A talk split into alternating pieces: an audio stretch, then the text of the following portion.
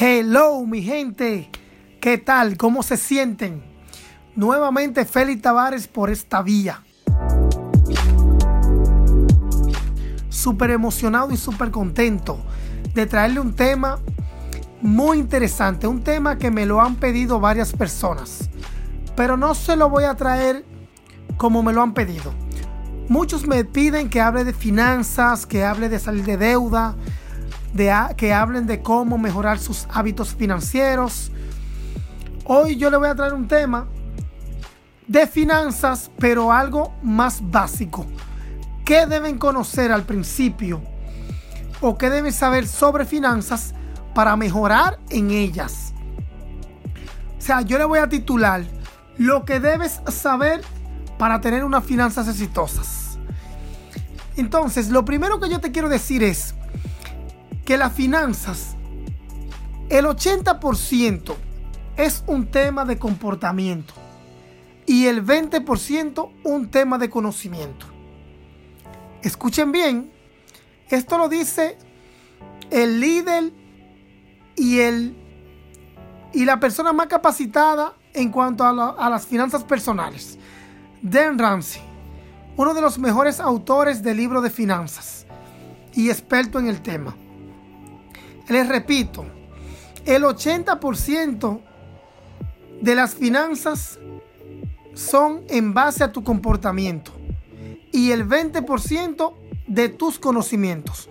¿Qué te deja dicho esto? Que tú, para tener éxito en las finanzas, tú tienes que saber comportarte con el dinero. Tú tienes que saber cómo tú gastas, cómo tú te comportas con tu dinero. Porque cuando tú cobras, ¿qué es lo primero que tú haces con ese dinero? Te vuelve loco porque, porque cobraste y porque te lo mereces, sales a derrochar. Es muy importante. Esta frase dice algo muy, muy importante y muy clave en cuanto a tener éxito en las finanzas. Hay varias cosas que yo te quiero decir de finanzas. Y una de ellas es que te voy a definir lo que es la finanza. Se define finanza como el arte y la, ciencia de administrar el dinero. Finanzas, arte y ciencia de administrar el dinero.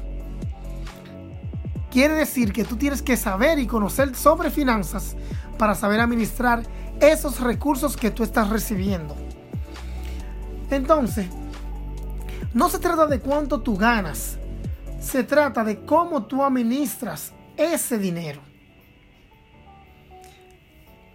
Las personas deben saber cómo manejarse con el dinero, cuál es el valor real de las cosas, porque estamos muy equivocados. La gente piensa, por ejemplo, que porque vive en un país donde no se cobra dólares, piensa que los precios no están dolarizados. Pero sí, mi gente, todo lo que tú consumes aquí, en China, en, Venezuela, en Colombia, todo está dolarizado. Porque el dólar es, es una de las monedas más fuertes que existe y la que controla prácticamente todo. Entonces, otra de las cosas que las personas deben saber en el tema de la finanza es saber perfectamente qué es un activo y qué es un pasivo.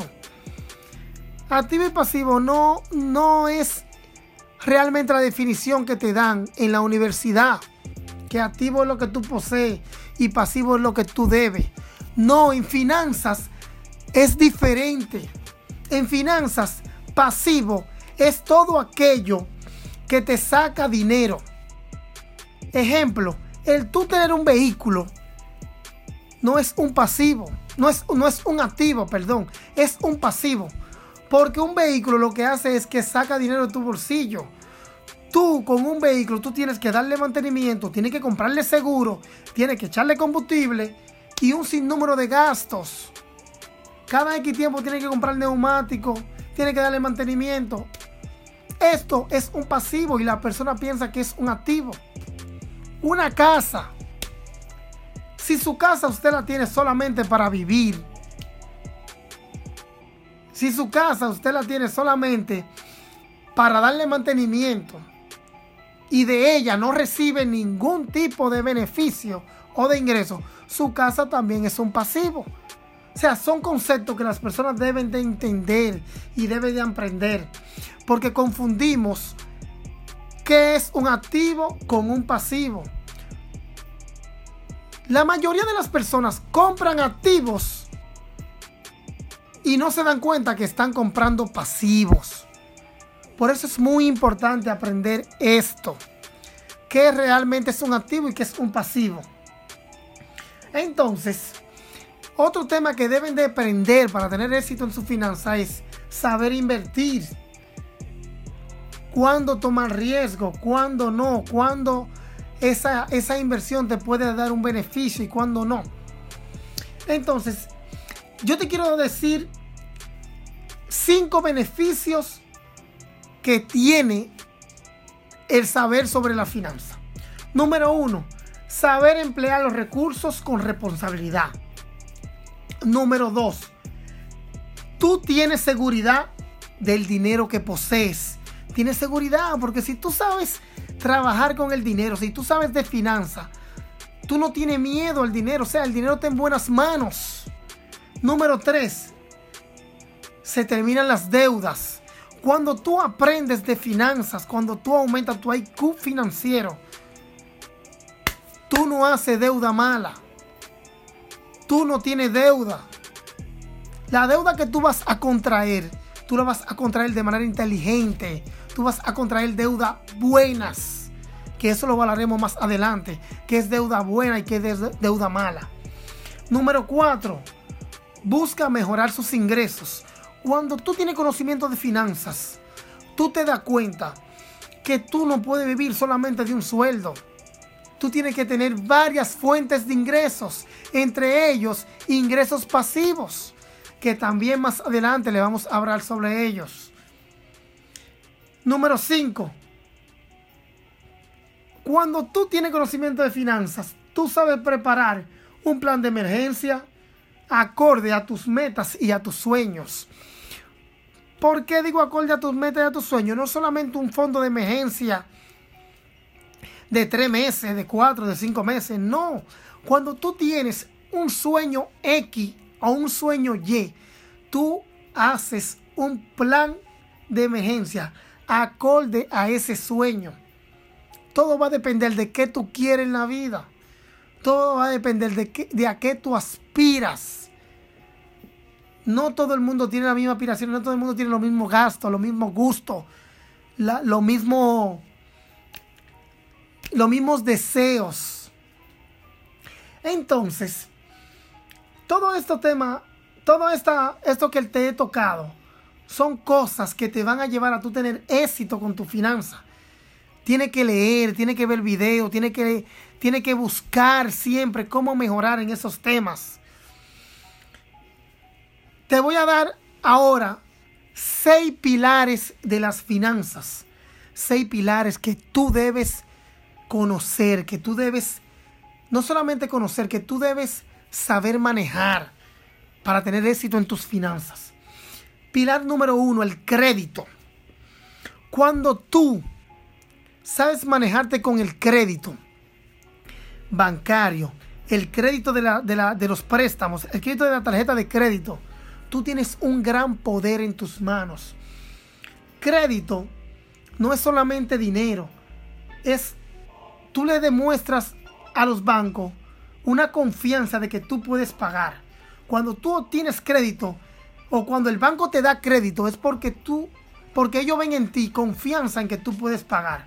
O sea, el crédito es poder.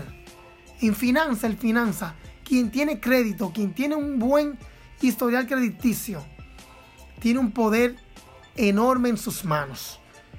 por eso quería, por eso lo puse como número uno. Para que tú te enfoques en, tener buen crédito, en ser buena paga. Número, pilar número dos, el ahorro. Sumamente importante. Debes de tener el hábito del ahorro.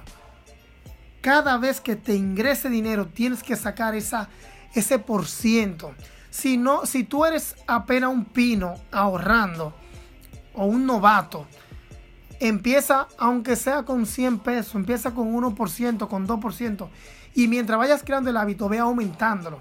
Lleva ese ahorro a un 10, a un 15, a un 20% de tus, de tus ingresos. Pilar número 3, inversiones. Debes invertir si deseas saber si deseas hacer crecer tu dinero y llegar a tener una gran fortuna. O sea, no es simplemente ahorrar. Tú tienes que saber invertir. Para eso, lo que te pido, leer, ver video, educarte, ir a talleres, ir a conferencias sobre este tema. Todos necesitamos saber de este tema. Pilar número 3, número 4, lo seguro. Estos tres, estos tres primeros pilares son muy importantes, pero este pilar del seguro es vital. Porque una persona, por mejor que se esté manejando, si una persona no está asegurada, seguro, o sea, tú tienes vehículo, tienes que asegurarlo.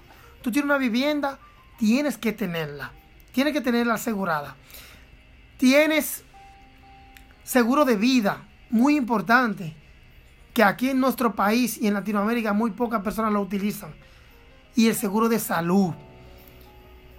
Tú puedes construir unos ahorros increíbles. Pero si tú llegas al punto de enfermarte y tú no tienes un seguro, tú puedes perder todos tus ahorros en apenas 15 días, 20 días. Porque es muy costosa la salud cuando no tienes un seguro médico.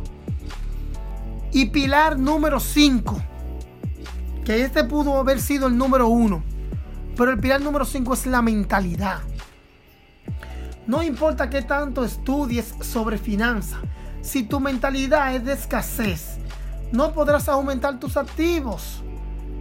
Porque muchas veces nosotros deseamos tener mucho dinero, pero por ejemplo vemos a un joven en un buen, en un buen vehículo con mucho dinero y lo que pensamos es que ese joven hizo algo malo para tener ese vehículo y, esa, y ese dinero. Eso es una mentalidad de escasez. Eso es una mentalidad negativa sobre el dinero. Tú tienes que cambiar tu mentalidad sobre el dinero. Tú tienes que cambiar tu mentalidad sobre, sobre la, las finanzas. Todo el mundo puede tener buenas finanzas.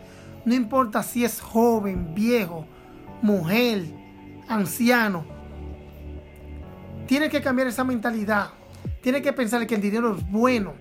Que el ser rico es bueno. Ya yo hice un, podcast sobre este tema.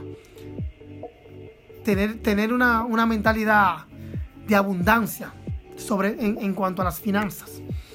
Mi gente, se lo voy a dejar por acá. Esta introducción a las finanzas la voy a dejar aquí, no le voy a abundar mucho sobre cómo ahorrar, cómo invertir, no. Simplemente quiero que ustedes se enfoquen en estudiar, en leer, en ver video, en ir a conferencias, en crecer en cuanto a su IQ financiero. O sea, yo lo que quiero despertarles es el hambre de aprender sobre finanzas. Porque si no se enfocan en aprender sobre ellas, no van a mejorar sus finanzas. Todos debemos saber finanzas. Un placer estar nuevamente con ustedes. Se despide Félix Tavares. Como siempre, compartan este podcast con alguien que lo necesite. Síganme en mis redes, F Tavares 12. Y estoy, siempre a la orden para cualquier duda, cualquier inquietud. Fuerte abrazo. Bendiciones.